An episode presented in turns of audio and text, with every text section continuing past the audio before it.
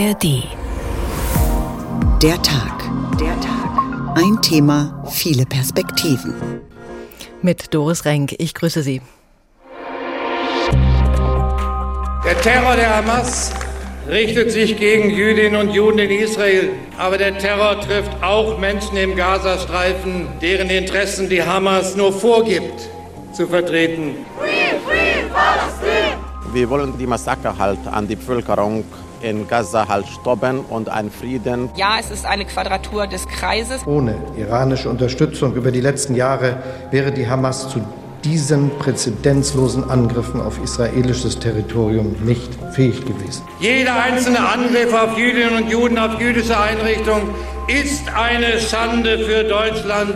Ich habe die ersten paar Tage Sicherheit, Leute, gebraucht auf meine eigene Kosten. Jetzt nicht mehr. Ich kann mich das nicht leisten. Und äh, ich mache mich äh, große Sorgen.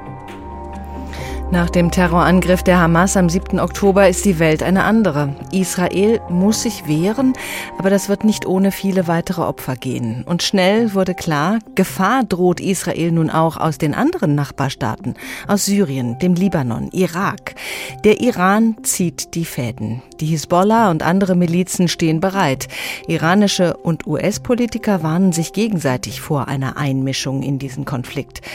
Dieser Konflikt ist aber auch in vielen europäischen Ländern angekommen. Die pro-palästinensische Bewegung wurde jahrzehntelang gepäppelt, auch von deutschen Politikern die Milliarden an Hilfsgeldern, die nach Gaza geflossen sind über die Jahre, sind wohl unter anderem auch in den Tunnelbau dort investiert worden, statt in Infrastruktur für ein friedliches Leben. Und nun kommt der Konflikt zwischen Israel und der arabischen Bevölkerung in Gaza auch auf deutschen Straßen an und auch in deutschen Klassenzimmern. Stehen wir vor einer Eskalation zwischen der islamischen Welt und den Unterstützern Israels? Krieg gegen Israel, kein Funke Hoffnung, der Tag. Ein Thema, viele Perspektiven. Sie finden unsere Sendung auch als Podcast in der ARD Audiothek. Dieser Krieg, den die Hamas begonnen hat, wird viele Opfer kosten, auch und gerade in Gaza. Das scheinen die Terroristen mit eingepreist zu haben. Es werden zwar erste Hilfslieferungen nach Gaza reingelassen, aber wie schnell die Dinge bei denen ankommen, die sie wirklich brauchen, das wissen wir nicht. Über die aktuelle Lage berichtet uns Julio Segador. Die humanitäre Lage in Gaza verschlechtert sich zusehends. Die Hoffnung, dass nun zügig weitere Hilfstransporte aus Ägypten Nahrungsmittel, Wasser und Medikamente in den Gazastreifen bringen, ist groß und dringend notwendig. Vor allem sauberes Wasser. Mitarbeiter der ARD berichten, dass viele Kinder an Durchfallerkrankungen leiden. Das bestätigt auch Leo Kanz, der Leiter von Ärzte ohne Grenzen in Gaza. Wir haben viele, die an Durchfallerkrankungen leiden und der Durchfall kann für kleine Kinder tödlich sein. Es ist nicht etwas Kleines, es ist etwas, das schwerwiegende Folgen haben kann. Für Kinder oder ältere Menschen kann es tödlich sein. Doch ob heute weitere Lkw mit Hilfslieferungen über die Grenze rollen, ist noch völlig unklar. Gestern hatte es ein stundenlanges Hin und Her gegeben. Schließlich gaben die Israelis grünes Licht. Militärsprecher Daniel Hagari betont, dass es Israel ist, das am Ende über die Transporte entscheidet. Wir haben in den südlichen Gazastreifen 14 Lkw mit Wasser, Medizin und Lebensmittel reingelassen. Diese Lkw wurden vollständig von unseren Truppen kontrolliert, um sicherzustellen, dass sich dort keine anderen Güter befinden. Zweck dieser humanitären Lieferungen ist es, dem UN-Palästinenser-Hilfswerk zu ermöglichen, das von uns vorgeschriebene Gebieten und die Bevölkerung, die dort zu Hunderttausenden hingezogen ist, zu halten. So können wir in den nächsten Kriegsphasen noch mehr Menschen dorthin schicken und ihnen dort eine Existenzgrundlage ermöglichen. In Gaza selbst rückt immer mehr auch die Logistik in den Vordergrund. Nach Angaben einer ARD-Mitarbeiterin in Khan Yunis wurde bisher von den Hilfslieferungen kaum etwas verteilt. Fast alles an Nahrungsmitteln, Wasser und Medikamenten sei in Depots gebracht worden, um dann weiterverteilt zu werden. Israels Staatspräsident Yitzhak Herzog sprach unterdessen in einem Interview mit dem Sender Sky News über einen mutmaßlich geplanten Chemiewaffenangriff der Hamas. Bei einem der getöteten Terroristen sei ein USB-Stick gefunden worden, der detaillierte Anweisungen für die Herstellung und den Einsatz von Cyanidgas enthalten haben soll. This is material which was found on the body of one of Es handelt sich um Material, das am Körper eines dieser sadistischen Terroristen gefunden wurde. Es ist Al-Qaida-Material, offizielles Al-Qaida-Material. Und in diesem Material gab es Anweisungen, wie man chemische Waffen herstellt. Nach oben korrigiert worden ist derweil die Zahl der verschleppten Geiseln im Gazastreifen. Das israelische Militär nannte am Morgen die Zahl von 222 Personen, die im Gazastreifen in der Hand der Hamas vermutet werden. Deren Familien seien verständigt worden, so ein Militärsprecher. Über das Schicksal der Verschleppten weiß man hingegen immer noch so gut wie nichts. Wie die einzelnen wie die einzelnen Länder der Europäischen Gemeinschaft angesichts der humanitären Katastrophe zum Militäreinsatz der Israelis stehen. Darum wird es später noch gehen in unserer Sendung, denn heute haben sich ja die EU-Außenminister getroffen, um da eine gemeinsame Linie zu finden. Zunächst wollen wir die explosive Lage vor Ort noch genauer beleuchten mit dem Nahostexperten Professor Dr. Günther Meyer vom Zentrum für Forschung zur arabischen Welt an der Uni Mainz. Guten Abend, Herr Professor Meyer. Guten Abend, Frau Renk. Der Zeitpunkt des Überfalls auf Israel war nicht zufällig. 50 Jahre ist der Yom Kippur-Krieg nun her. Damals hatten Ägypten und Syrien Israel angegriffen. Auch damals war Israel überrascht worden. Hat die Hamas diesen Zeitpunkt, diesen Jahrestag gewählt, weil Israel innenpolitisch instabil und mit sich selbst beschäftigt war? 50 Jahre und ein Tag. Genau das ist es. Und wie Sie in der Frage schon angedeutet haben, die politische Lage in Israel war so, dass das Interesse vor allem gerichtet war, die politische Aufmerksamkeit, die Aufmerksamkeit der Sicherheitskräfte auf das Westjordanland mhm. angesichts der ultrakonservativen Mitglieder äh, in der Regierung, die vor allem darauf gesetzt haben, gegen jeden Widerstand bzw. für die Unterstützung äh, der Siedler im Bereich des Westjordanlandes alles einzusetzen, da schien der Moment sehr günstig. Die Aufmerksamkeit war auf das Westjordanland gerichtet, hier die Chance für die Hamas loszuschlagen. Es gab ja bis dahin auch viele Israelis, die wollten, dass anders umgegangen wird mit den Menschen in Gaza, die eine andere oder eben äh, überhaupt keine Siedlungspolitik mehr tolerieren wollen. Aber die Brutalität, mit der die Hamas Israelis jetzt abgeschlachtet hat, wird nicht ohne Folgen bleiben. Wie wird aus Ihrer Sicht dieser Terror die Region verändern? Äh, es ist in der Tat beispiellos, was hier passiert ist äh, innerhalb eines Tages ein äh, Überraschungsangriff, ein Terrorangriff in einer Dimension, wie wir ihn vorher noch nie gehabt haben. Äh, von daher ist damit zu rechnen, dass das Auswirkungen hat für die gesamte muslimische Welt, speziell für die arabischen Nachbarn, aber auch für Israel selber. Die Region ist nicht mehr das, was sie war vor dem 7. Äh, vor dem 7. Oktober. Und erleben wir da jetzt gerade einen Schulterschluss aller arabischen Staaten, der auch die Annäherung zwischen Israel und Ägypten und die zwischen Israel und Saudi-Arabien wieder zunichte machen wird? Äh, dieser Schulterschluss deutet sich an, vor allem unter der Zivilbevölkerung. Die Zivilbevölkerung, die zum Teil durchaus Sympathien äh, mit äh, der israelischen Bevölkerung gehabt hat. Die Zeichen waren gerichtet auf Ausgleich in der Region.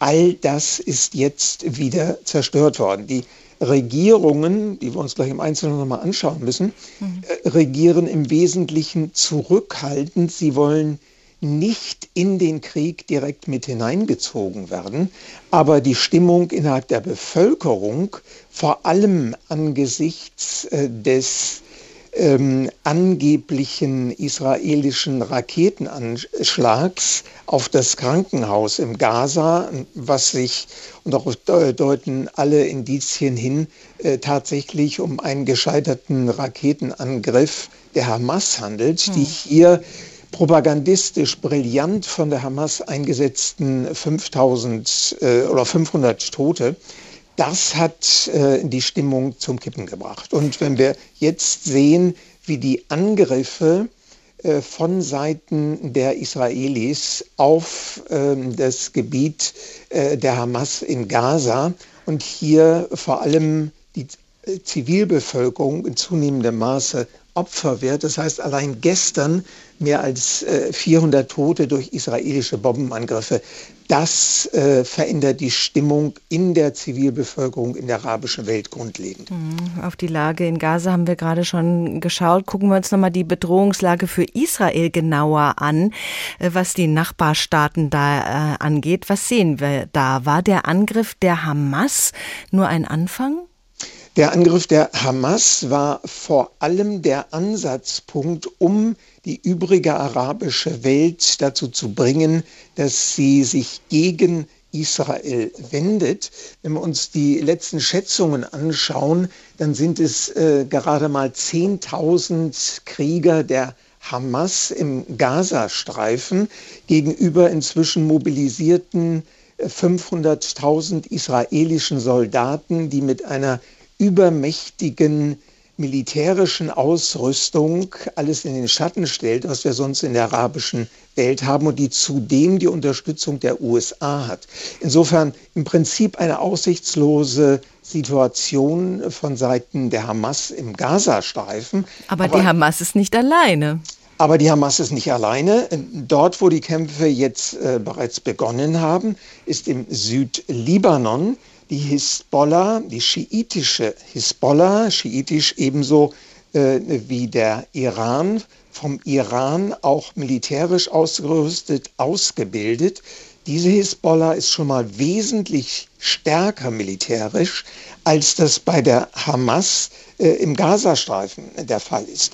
Und diese Auseinandersetzungen können durchaus äh, eskalieren. Allein das Potenzial ist, äh, Schätzungen gehen von 14.000 Raketen mindestens aus, die die Hisbollah gegen Israel feuern kann. Und auch die Tatsache, dass die Israelis schon einen breiten Streifen entlang äh, der libanesischen Grenze evakuiert haben, das deutet darauf hin, dass diese Bedrohung deutlich größer ist als das, was von der Hamas ausgeht. Und dann gibt es ja noch andere Nachbarn, Syrien zum Beispiel. In Syrien haben wir beispielsweise gerade an der äh, an den Golanhöhen, die von Israel besetzt äh, worden sind, äh, vor allem zwei äh, schiitische äh, Brigaden stationiert. Das eine sind die Fatimiyun-Brigaden, das sind schiitische Kämpfer aus Afghanistan, mhm. Die vom Iran ausgebildet, ausgerüstet worden sind äh, die vor allem äh, das Assad-Regime in Damaskus bisher unterstützt haben, die stehen Gewehr bei Fuß und noch eine zweite, ebenfalls vom Iran ausgebildete äh, Brigade, nämlich die Sinabiyun. Das sind schiitische Kämpfer aus der Pashtun-Region im Nordwesten von Pakistan. Auch die äh, hervorragende äh, Kämpfer, hervorragend ausgerüstet äh, etwa 10.000 äh, Mann, die hier äh, im Grenzbereich im Südwesten äh, Syriens äh, zum Angriff bereitstehen. Also offenbar ist der Iran da an vielen Fronten dabei aufzurüsten. Die Vernichtung Israels ist im Iran Staatsräson. In Syrien steht es in den Schulbüchern, dass Israel von der Landkarte getilgt werden müsse. Laufen wir da auf eine Konfrontation zu, islamische Welt versus Westen? Äh, diese Konfrontation besteht bereits, aber wir müssen uns anschauen, welche Interessen verfolgen äh, die verschiedenen Regierungen. Und bleiben wir hier bei der syrischen Regierung. Äh, die ist so sehr in tägliche militärische Auseinandersetzungen verknüpft mit ähm, äh, Oppositionellen in der Region Idlib äh, mit äh, Islamisten, mit Kurden, dass sie sich eigentlich einen, eine militärische Auseinandersetzung mit ähm, Israel nicht leisten kann und sich auch bemüht, Demonstrationen zu verhindern. Ganz ähnlich im Falle von Ägypten. Mhm. Äh, Ägypten tut alles, um zu verhindern, dass es zu Demonstrationen kommt, äh, weil es befürchten muss, dass dann die Stimmung umschlägt und das autoritäre Assad-Regime, was ja ebenfalls mit der USA äh, verbündet ist, äh, käme dann in sehr große äh, Schwierigkeiten. Also man versucht in Kairo zu verhindern, dass es zu militärischen Auseinandersetzungen kommt. Mhm. Das Gleiche gilt etwa im Falle von Jordanien. Auch dort wird alles getan, um zu verhindern, dass es zu Demonstrationen kommt, die sich gegen Israel richten. Aber nachdem etwa die Hälfte der Bevölkerung in Jordanien palästinensischen Hintergrund hat, Geflüchtete sind, muss immer damit gerechnet werden, dass das auch zum äh, Protest, äh, zum Aufruf gegen Israel führen wird und zum Sturz der Regierung führen könnte. Das heißt, die autoritären Regime in der Region in der arabischen Welt hier sind sich weitestgehend einig, es darf nicht zu einem Krieg gegen Israel kommen. Also da haben wir vielleicht ein kleines Fünkchen Hoffnung. Professor Dr. Günther Meyer von der Uni Mainz, vielen Dank. Krieg gegen Israel, kein Funke Hoffnung, der Tag, ein Thema, viele Perspektiven. Wenn jemand eine Lösung parat hätte für diesen Nahostkonflikt, eine im besten Falle sogar friedliche Lösung, dann wäre das mal mindestens Nobelpreiswürdig. Es gab da ja schon einige Auszeichnungen, aber nie wirklichen dauerhaften Frieden. UN-Generalsekretär Guterres hat beim Treffen der EU-Außenminister in Luxemburg dafür plädiert, einen humanitären Waffenstillstand zu vereinbaren. Einige EU-Länder unterstützen das, einige nicht. Deutschlands Außenministerin Annalena Baerbock hat gesagt, dass es nur Frieden geben kann für beide Seiten wenn der Terrorismus bekämpft wird. Andreas Meyer-Feist ist unser Korrespondent für die EU. Er berichtet über das Ringen um Geschlossenheit innerhalb dieser Gemeinschaft. Einigkeit statt Streit heißt die Devise, der Königsweg für die Außenministerinnen und Minister, ganz weit in die Zukunft schauen mit einer Vision. Nicht über einen kleinen Waffenstillstand streiten, sondern eine große Friedenslösung machen, heißt die Devise. Bundesaußenministerin Annalena Baerbock sieht gute Chancen für einen diplomatischen Vorstoß in Richtung Zwei-Staaten-Lösung. Es kann auf dem Weg zu Frieden äh, nur eine Situation erreicht werden, wenn wir heute schon anfangen, über das Morgen nachzudenken. Ob realistisch oder nicht, das langfristige Konzept verbindet die EU. Anders als das, was kurzfristig gemacht werden soll. Da gibt es Streit und einen kleinen gemeinsamen Nenner. Deutschland, die Europäische Union steht solidarisch an der Seite von Israel und tut zugleich alles dafür, dass das menschliche Leid in Gaza gelindert wird. Die EU will mit mehr Medikamenten, Nahrungsmitteln und Zelten helfen, wenn die EU-Kommission besser aufgestellt ist ist sie nicht, meinen die Minister. Es gebe keine Person, die sich im Auftrag der EU-Kommission darum kümmern würde, dass die Lieferungen auch gut von Ägypten in den Gazastreifen kommen und die auch direkt vor Ort schaut, dass alles läuft. Verantwortlich wäre der EU-Außenbeauftragte Josep Borrell. Er musste sich viel Kritik anhören. Luxemburgs Außenminister Jean Asselborn richtete eine Mahnung an Israel. Macht nicht den Fehler zu den Israelis, dass ihr mit Wut und mit Rache reagiert. Asselborn will eine humanitäre Waffenruhe, um die Zivilbevölkerung im Gazastreifen zu schützen. Auch Irland, Belgien und Spanien halten sie für wichtig. Deutschland, Österreich und Ungarn sehen darin mehr Schaden als Nutzen. Der Non-Stop-Terror würde weitergehen. Aber das ist kein wirkliches Streitthema mehr, der Einfluss der EU sei hier nicht so groß. Viele Staaten rechnen auch nicht mehr mit der von Israel angekündigten großen Bodenoffensive, sondern mit Einzelaktionen. Israel sehe nach dem Schock wieder die komplexen politischen Herausforderungen. Österreichs Außenminister Alexander Schallenberg nannte das zentrale Ziel der EU. Unbedingt einen Flächenbrand verhindern. Es gibt tatsächlich die Gefahr, dass es hier zu einem Feuersturm kommt in der ganzen Region. Dass die EU überhaupt viel erreichen kann als Gemeinschaft der 27, glauben nur wenige. Viel Einfluss hätten aber einzelne Länder, wenn sie sich gut abstimmen würden. Zum Beispiel Deutschland, Frankreich und Spanien. Also keine wirkliche gemeinsame Linie. Die EU-Außenminister vertreten sehr unterschiedliche Ansichten zu den Kampfhandlungen zwischen Israel und der Hamas. Die Diskussionen darüber werden vermutlich am Donnerstag auf Ebene der Staats- und Regierungschefs fortgesetzt. Die kommen dann in Brüssel zu ihrem Oktobergipfel zusammen. Bodenoffensive kann man das noch nicht nennen, aber offenbar sind israelische Soldaten mit einigen Panzern in den Gazastreifen vorgerückt, offenbar mit dem Ziel, Geiseln zu befreien. Experten rechnen ja im Falle einer Bodenoffensive mit vielen Sprengfallen und entsprechend auch vielen Opfern. Die Hamas hatte viel Zeit, sich vorzubereiten. Jan-Christoph Kitzler ist unser Korrespondent in Tel Aviv. Herr Kitzler, es gibt Leute, die sagen, dass es Teil des Plans der Hamas sei, Israel in den Gazastreifen reinzulocken. Was hört man dazu in den israelischen Medien?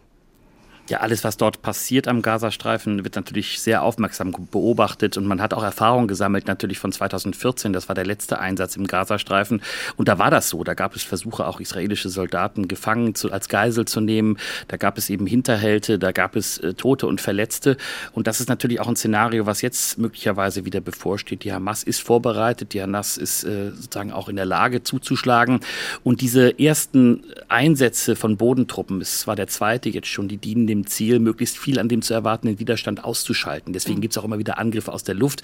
In der Nacht jetzt in den letzten 24 Stunden wieder 320 Ziele hat man angegriffen. Man versucht also, man versucht also das Feld so zu bereiten, dass der Widerstand, wenn dann die Bodentruppen reingehen, möglichst gering sein wird. Von Seiten der USA bestehen offenbar berechtigte Zweifel, dass die beiden Flugzeugträger vor der Küste Israels genügend abschreckende Wirkung zeigen auf die Hamas, die Hisbollah und Co.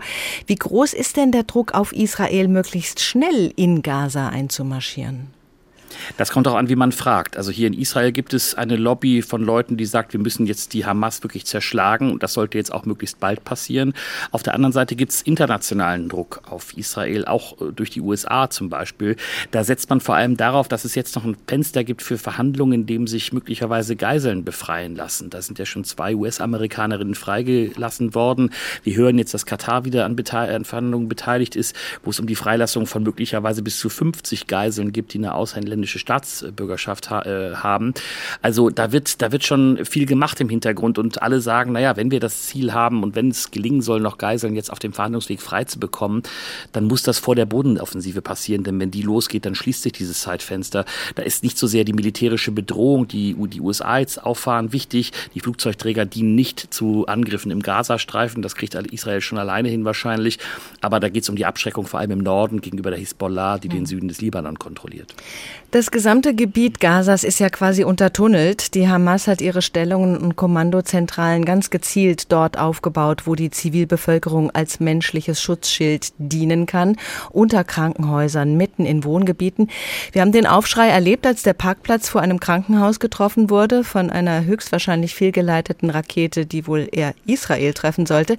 Israel wird sofort verantwortlich gemacht und steht als Aggressor da, obwohl die Gewalt ja von der Hamas ausging also ein voller Propagandaerfolg für die Hamas. Wie soll in so einer Gemengelage diese Bodenoffensive zum Erfolg werden?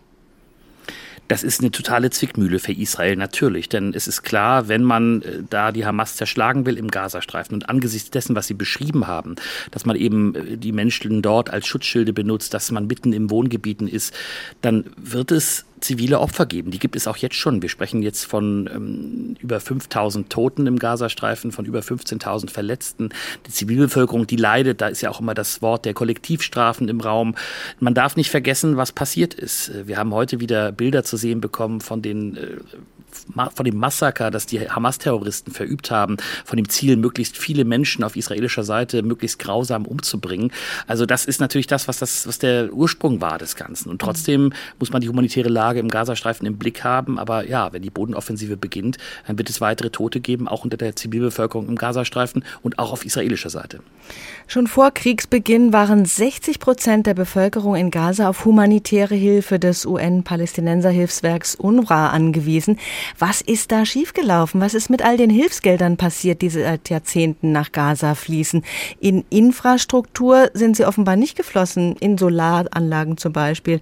Da hat man offenbar zu wenig drauf geschaut, wofür das Geld benutzt wird. Wie viel Schuld trägt Israel an der Abhängigkeit der Menschen in Gaza?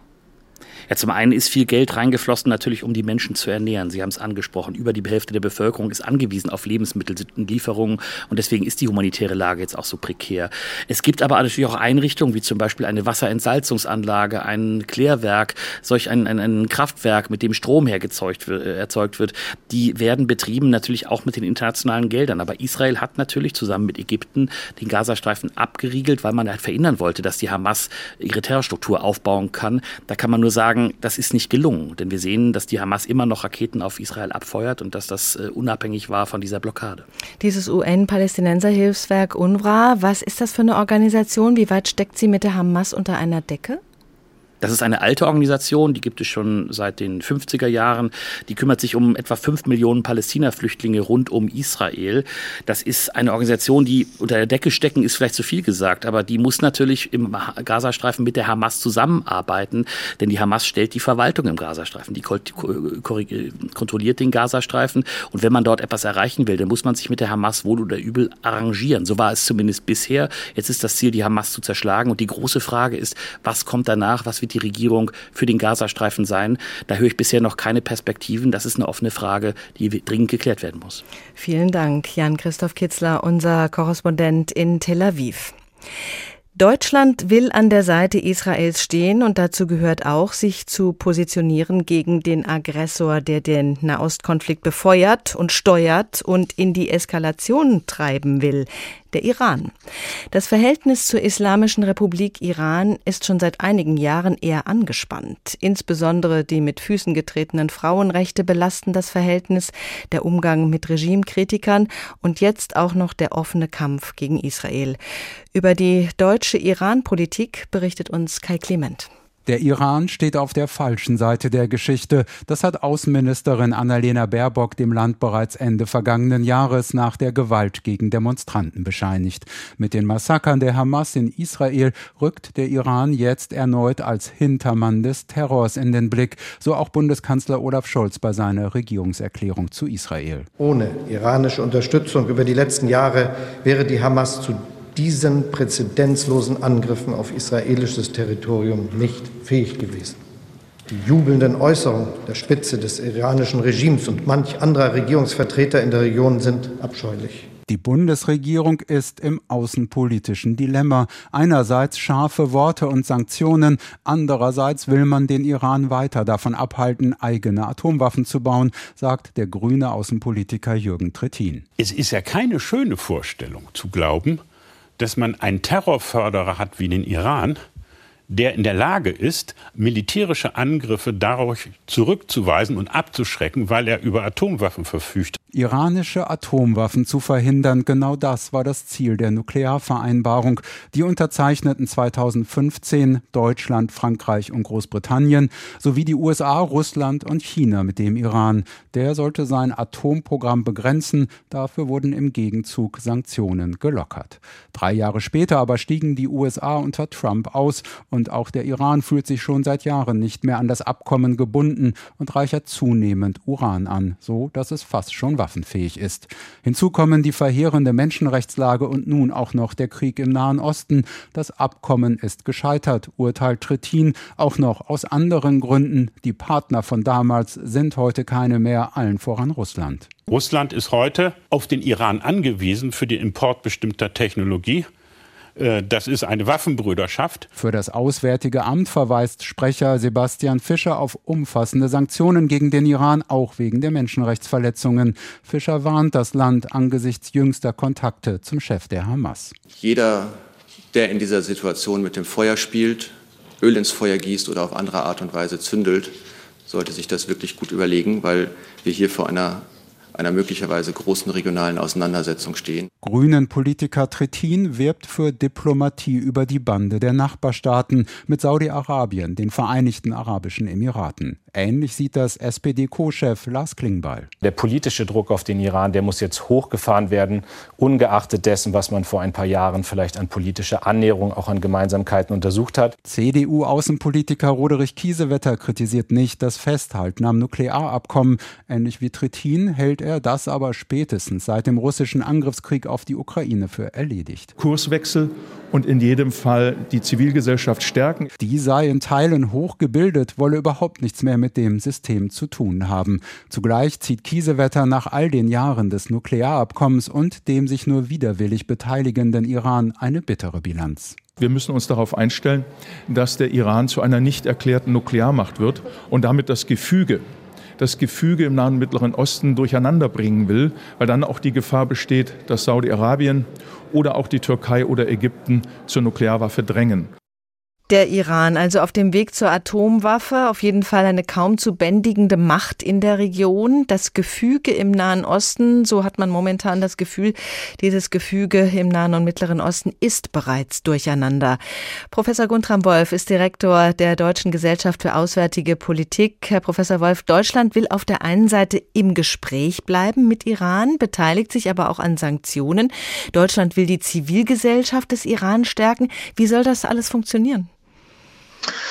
Ja, ich äh, denke, die Situation ist in der Tat insgesamt sehr bedrohlich und wir müssen uns da keine Illusion machen. Ähm, die ganze Region ist instabil und der Iran ist ein Schlüsselland, ein Schlüsselland, das ähm, sehr bewusst die Hamas unterstützt, die Hisbollah unterstützt, ähm, auch sehr massiv natürlich Russland mit Waffenlieferungen unterstützt und insofern würde ich Iran durchaus als äh, tatsächlich auch als ähm, Gegner in diesem Konflikt betrachten, denn ähm, wie gesagt, der Iran unterstützt ganz massiv äh, Russland und Russland untergräbt die europäische Sicherheit. Insofern plädiere ich tatsächlich für eine härtere Gangart gegenüber dem Iran und ähm, da ist dann die Frage, die Sie stellen, natürlich die richtige. Wie kann man ähm, sozusagen einerseits ähm, härter mit dem Land sein und dem Regime, andererseits trotzdem noch die Zivilgesellschaft äh, in irgendeiner Art und Weise unterstützen. Und die Realität ist, dass das sehr, sehr schwer ist. Ja. Also Sie haben auch keine wirkliche Antwort darauf, wie man das erreichen kann. Nein, ich wünschte, ich hätte eine Antwort. Ich glaube, wir müssen natürlich, soweit es geht, Zivilgesellschaft unterstützen. Ähm, aber de facto ähm, ist dieses Regime da und hat dieses Regime auch äh, im Land selber massive Tendenzen, äh, wirklich auch die eigene Bevölkerung zu unterdrücken. Ich meine, der Mord ähm, an der iranischen Regime, äh, an der iranischen, ja, sie war ja noch nicht mal eine Regimekritikerin, sondern tatsächlich nur eine junge Frau, die, ähm, die ein Kopftuch falsch getragen hat, hm. war ja wirklich erschreckend. Und ähm, danach gab es die gesamten Unterdrückungen in den Schulen, ähm, die Unterdrückung der Frauen. Also ich denke, allein diese Gründe sind schon ein klares Zeichen, dass wir den Iran ähm, tatsächlich ähm, und das Regime tatsächlich viel, viel negativer beurteilen müssen. Deutschland ist ein wichtiger Handelspartner des Iran. Daran haben die Sanktionen wenig geändert. Sind die bisherigen Sanktionen eher solche aus dem Kosmetikkoffer der Diplomatie, also leicht zu umgehen, eher irrelevant, keinesfalls mit Einbußen für Deutschland verbunden? Naja, also die äh, Sanktionen sind schon jetzt nicht äh, nur aus dem Kosmetikkoffer, ja, sondern da geht es ja schon dann auch um die Frage Zugang zu ähm, ähm, potenziellen äh, Dual-Use-Gütern, also das heißt Gütern, die auch militärisch genutzt werden können. Da wird äh, schon drauf geguckt. Ähm, es wird schon insgesamt die wirtschaftliche Kraft des Irans geschwächt. Aber es ist natürlich so, dass der Iran inzwischen auch andere ähm, Zugänge zu Märkten bekommen hat. Insbesondere China ist natürlich ein ganz wichtiger Abne äh, Abnehmer äh, des iranischen Öls. Mhm. Ähm, und insofern ähm, ist es gar nicht mehr so ganz einfach in der heutigen Zeit. Was wären denn noch andere Möglichkeiten? Der politische Druck auf den Iran müsse hochgefahren werden. Das hat äh, Lars Klingbeil auch im Beitrag zu hören gesagt. Welche Möglichkeiten, wirklich Druck auszuüben, hat denn Deutschland? Ja, ich denke schon, dass Deutschland gemeinsam mit äh, den Ländern des Westens, der Europäischen Union und den USA ähm, im Finanzbereich ganz hart weiterhin sein muss und ähm, auch durchaus äh, bei, ähm, beim Zugang zu ähm, äh, Hightech-Gütern, die gebraucht werden für die äh, Produktion und die Anreicherung von äh, Uran und dann natürlich ähm, der, den Bau von Atomwaffen. Die Lage ist extrem bedrohlich. Das hat Professor Mayer uns vorhin auch noch mal deutlich vor Augen geführt. Die Lage ist auch für uns alle extrem bedrohlich, denn die USA als Schutzmacht Israels wird an diese Front gezogen und darüber dürfte auch der russische Präsident Putin äußerst erfreut sein. Dieser möglicherweise erforderliche Großeinsatz der USA im Nahen Osten wird seine Chancen erhöhen, im Ukraine-Krieg doch noch Erfolg zu haben. Das merken wir auch. Über den Ukraine-Krieg wird nur noch am Rande gesprochen. Inwieweit hat Russland denn da seine Finger im Spiel? Also Russland einmal als äh, Abnehmer für Waffen aus dem Iran be bekommt da Unterstützung. Wie weit unterstützt Russland noch? Naja, also Russland ähm, profitiert auf jeden Fall von der Situation und äh, die Hamas-Führung äh, war auch äh, mit, den, mit der russischen Führung in Kontakt. Ähm, ich weiß aber nicht, inwieweit äh, Russland sozusagen direkt ähm, äh, die Hamas unterstützt hat.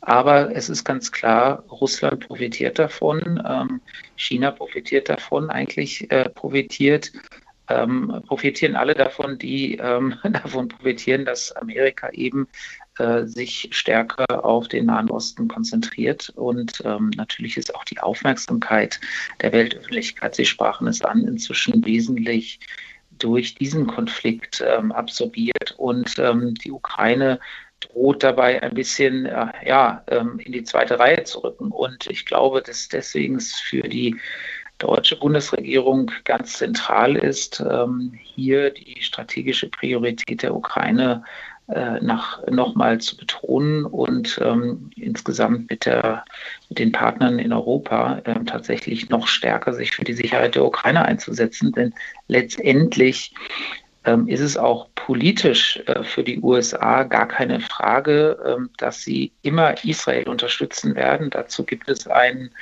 Konsens über beide Parteien hinweg, die Republikaner und die Demokraten. Diesen Konsens gibt es bei der Ukraine-Unterstützung eben nicht. Ähm, und insofern wird Europa und wird Deutschland im Zweifel mehr gefordert sein, in den nächsten Jahren ähm, die Ukraine noch stärker zu unterstützen. Und da müssen wir die, die Weichen jetzt stellen. Und wie stellen wir diese Weichen? Wohin gehen die Weichen? Wohin führen die uns? Ja, es gab ähm, eigentlich ähm, zwei Punkte, die wichtig sind. Ähm, wir müssen uns klar machen, dass Waffenlieferungen ähm, tatsächlich eine Priorität sind. Und das heißt, Waffen- und Munitionsproduktion ähm, ist, ist wirklich ähm, auch eine Schwierigkeit in den nächsten Jahren. Und wir müssen die äh, Produktion, insbesondere die Produktion, äh, nach oben fahren, sodass genug ähm, Waffen und Munition zur Verfügung stehen. Ähm, das andere, was wichtig ist, ist natürlich die finanzielle und die politische Unterstützung der, der Ukraine.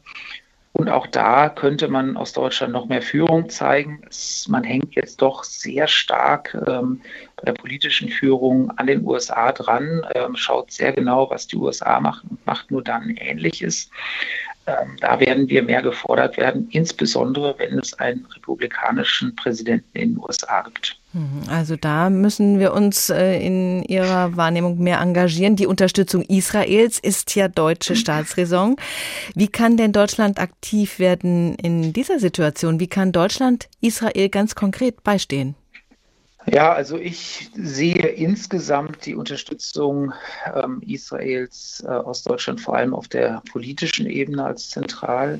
Ähm, die ähm, äh, militärische Technologie, die Waffen haben die Israelis ähm, und im Notfall bekommen sie da das Notwendige auch, was noch fehlt, aus den, aus den USA. Aber die Israelis brauchen politische Unterstützung ähm, und sie brauchen jemanden, der auch bewusst versucht, ähm, ein, eine Eskalation, einen Flächenbrand zu verhindern. Und Deutschland hat da, glaube ich, schon äh, bis jetzt schon eine positive Rolle gespielt, hat mit den arabischen Nachbarn gesprochen ähm, und ähm, versucht ähm, auch im, im ganzen Konflikt zu vermitteln. Denn eins ist klar, wenn das hier hemmungslos eskaliert, ähm, dann ähm, ist das schlecht für äh, Israel, es ist schlecht für die gesamte Region und es ist schlecht natürlich auch für Europa. Professor Dr. Guntram Wolf, ganz herzlichen Dank für diese Einschätzungen. Sehr gerne.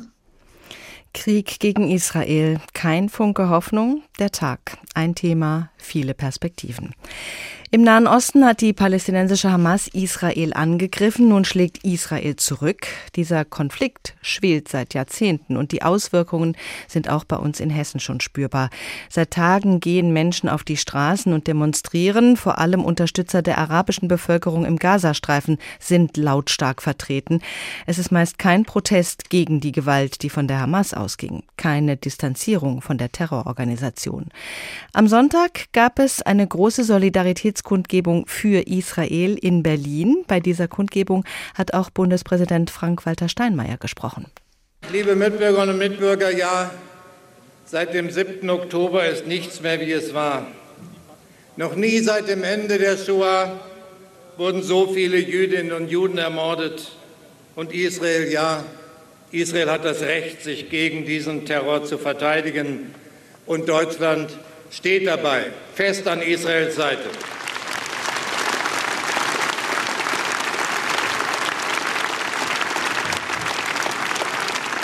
Der Terror der Hamas richtet sich gegen Jüdinnen und Juden in Israel.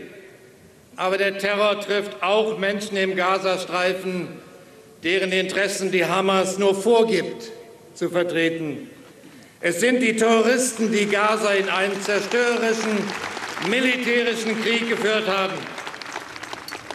Einen Krieg, von dem wir alle fürchten, dass er zum regionalen Flächenbrand werden könnte. Alles muss versucht werden, um das zu verhindern.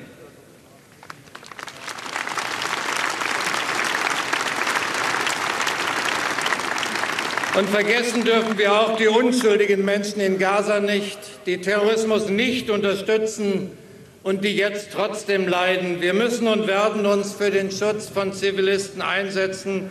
Sie brauchen humanitäre Hilfe und humanitäre Korridore. Das ist ein Gebot der Menschlichkeit, auch in diesen Tagen, meine Damen und Herren. Bundespräsident Frank-Walter Steinmeier bei der Kundgebung in Berlin. Soweit die Unterstützung für Israel, für Frieden und gegen Angriffe auf jüdische Einrichtungen in Deutschland. Bei dieser Veranstaltung in Berlin waren viele tausend Menschen, die deutlich machen wollten, dass es inakzeptabel ist, wenn auf deutschen Straßen die Terrorangriffe der Hamas gefeiert werden. Am Samstag gab es Demonstrationen und Kundgebungen in Frankfurt und Kassel. Da stand die Unterstützung für die Araber in Gaza im Fokus. Unser Reporter Heiko Schneider war für uns in Frankfurt.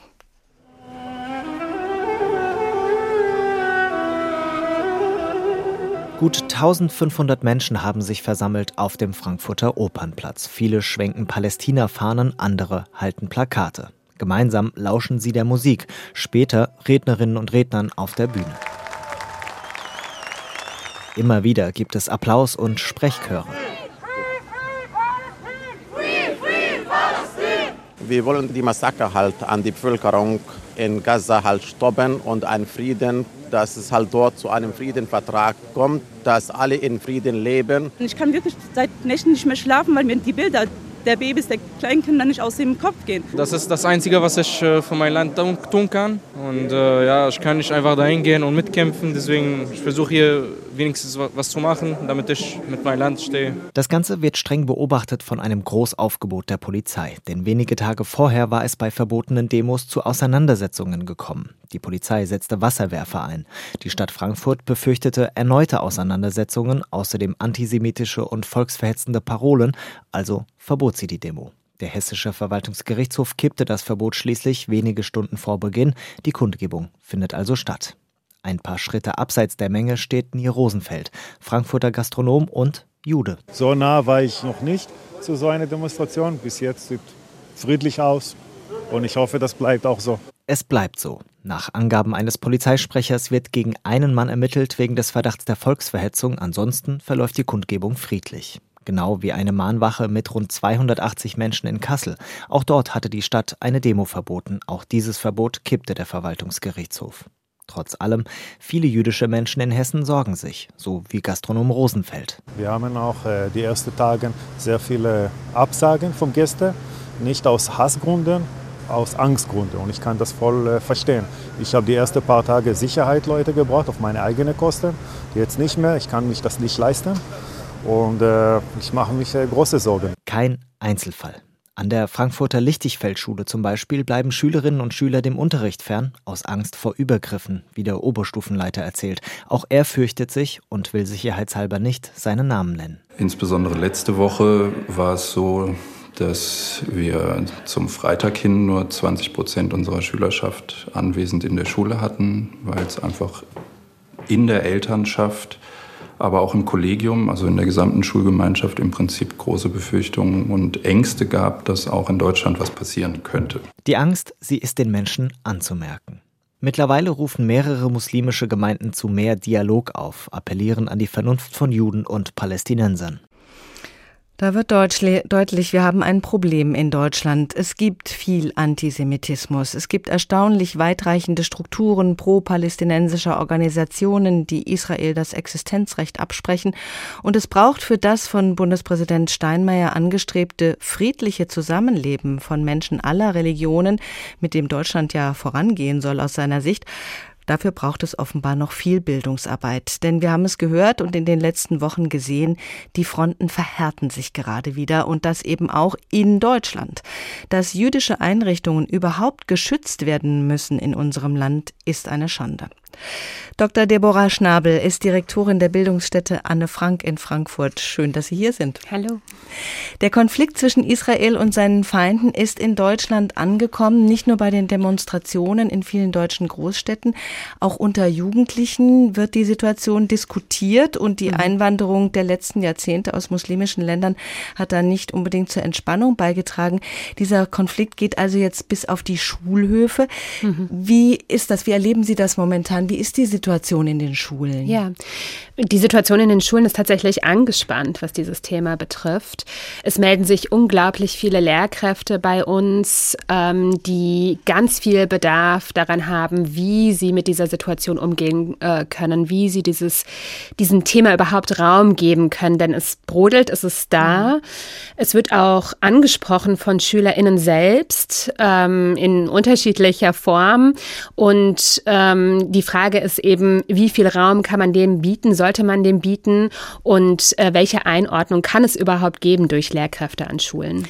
Wenn da so ein äh, mehr oder weniger verzweifelter Lehrer oder eine Lehrerin sich bei Ihnen meldet, was für einen Rat können Sie denn dann geben? Ja, also es kommen tatsächlich sehr unterschiedliche Bedarfe auch zu uns. Da gibt es Lehrkräfte, die einfach ähm, von SchülerInnen aufgefordert werden, Position zu beziehen. Da gibt mhm. es so Fragen wie, Lehrkraft, sind Sie eher für äh, die PalästinenserInnen oder sind Sie eher für die Israelis?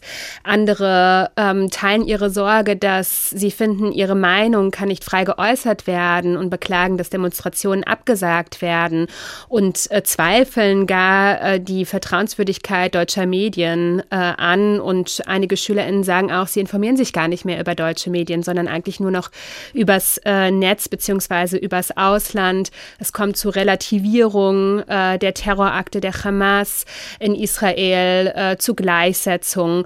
Und so unterschiedlich diese Aussagen sind, so unterschiedlich ist auch das, was wir den Lehrkräften dann sagen sagen können. Mhm. Generell ähm, sind wir der Meinung, als Bildungseinrichtung braucht es einen Raum, der geöffnet wird. Es muss äh, besprochen werden. Und Lehrkräfte haben in dieser Zeit auch die Aufgabe, nicht den Nahostkonflikt zu erklären mhm. oder äh, im Detail drin zu sein, aber ähm, Jugendliche dabei zu begleiten, wo sie Fakten checken können, wo sie sich informieren können, sie dabei zu begleiten, einerseits ihre eigenen Emotionen zu haben und denen auch Raum Raum zu geben, aber andererseits auch die Emotionen und die Situation der anderen Seite anzuerkennen und diese Gleichzeitigkeit auch auszuhalten, denn das ist es, was vielen Menschen allgemein und auch den jungen Menschen sehr schwer fällt gerade. Aber ist es nicht doch auch Aufgabe der Lehrer, den Nahostkonflikt zu erklären, auch mhm. geschichtlich einzuordnen? Ja. Also das würde ich doch als wichtig empfinden. Ja, generell ja. Generell äh, sehen wir, dass ähm, in der Vergangenheit auch so ein bisschen Skepsis davor war, das überhaupt anzufassen, dieses mhm. Thema. Und das holt uns natürlich immer jetzt auch ein. Es ist nicht das erste Mal, dass israelbezogener Antisemitismus aufflammt. Es ist besonders stark gerade. Aber wir wissen, dass jedes Mal, wenn es zu Spannungen, Eskalationen im Nahen Osten Osten kommt, steigt auch der israelbezogene Antisemitismus in, in Deutschland an. Umso wichtiger ist es, ähm, einen guten Platz für dieses Thema im Lehrplan zu finden. Aber ich will damit sagen, dass äh, selbst wenn Lehrkräfte sich nicht dazu befähigt äh, fühlen, diesen komplexen Konflikt ja, komplex, ja. erklären zu können, ähm, braucht es trotzdem eine Behandlung ähm, der, des Themas äh, in der äh, Schulgemeinschaft. Mhm. Wenn Sie sagen, äh, viele wenden sich dann auch schon von den üblichen Informationsquellen ab, weil sie sich ja. da nicht äh, repräsentiert fühlen.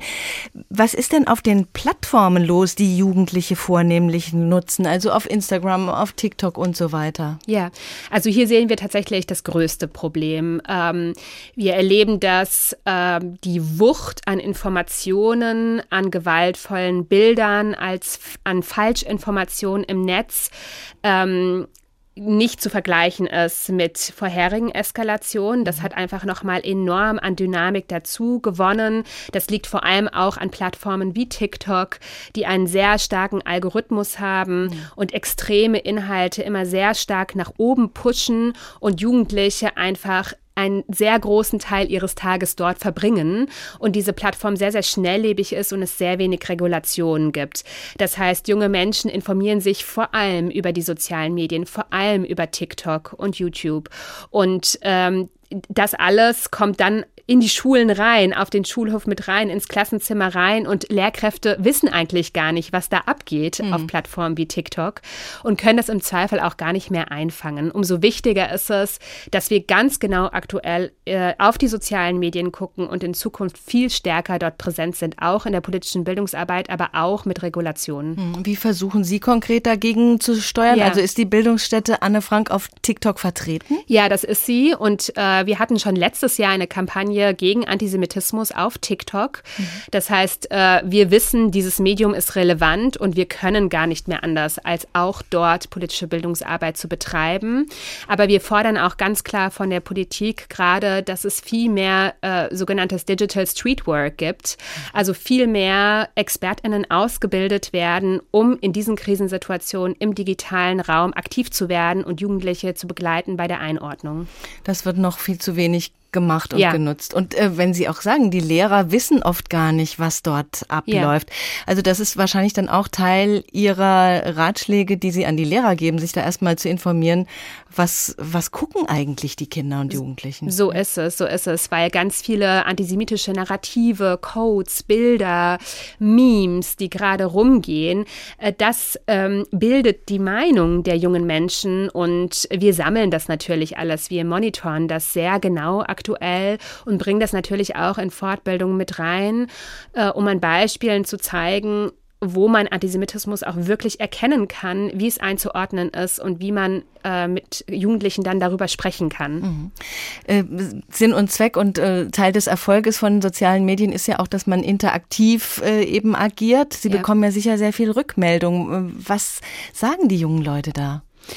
Ähm, wenn wir auf TikTok aktiv sind, mhm. ähm, muss ich ganz ehrlich sagen, also wir haben noch nie äh, so viel Gegenwind bekommen als zu dem Zeitpunkt, wo wir diese Kampagne auf TikTok gestartet haben. Mhm.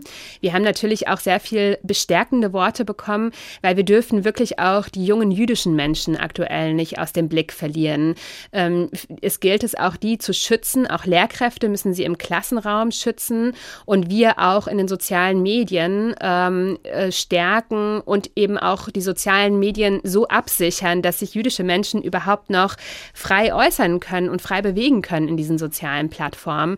Denn die Hetze und der Hass in den sozialen Medien ist für jüdische Menschen, aber auch für uns als Bildungsstätte Anne Frank enorm groß. Gerade bei jungen Leuten hofft man ja, und äh, eigentlich ist das ja auch Teil des Jungseins, dass man Kontakt aufnehmen will, dass man schauen will, was ist in der Welt noch so ja. los, wie denken andere Menschen über ja. Dinge nach, andere Jugendliche in anderen Ländern. Haben Sie denn da auch, weil wir ja auch mhm. nach dem Funken Hoffnung suchen, so haben Sie da auch Rückmeldung, dass äh, israelische und palästinensische Jugendliche miteinander ins Gespräch kommen hier in Deutschland? Ja, also ja, das gibt es auch. Ich glaube, es sind schwierige Zeiten für den jüdisch-muslimischen Dialog insgesamt. Mhm. Ähm, ich kann aber sagen, wir haben äh, das Lernlabor Anne Frank morgen mehr. Dort kommen Menschen ganz unterschiedlicher Glaubensrichtungen, Kulturen und so weiter zusammen, vor allem junge Menschen.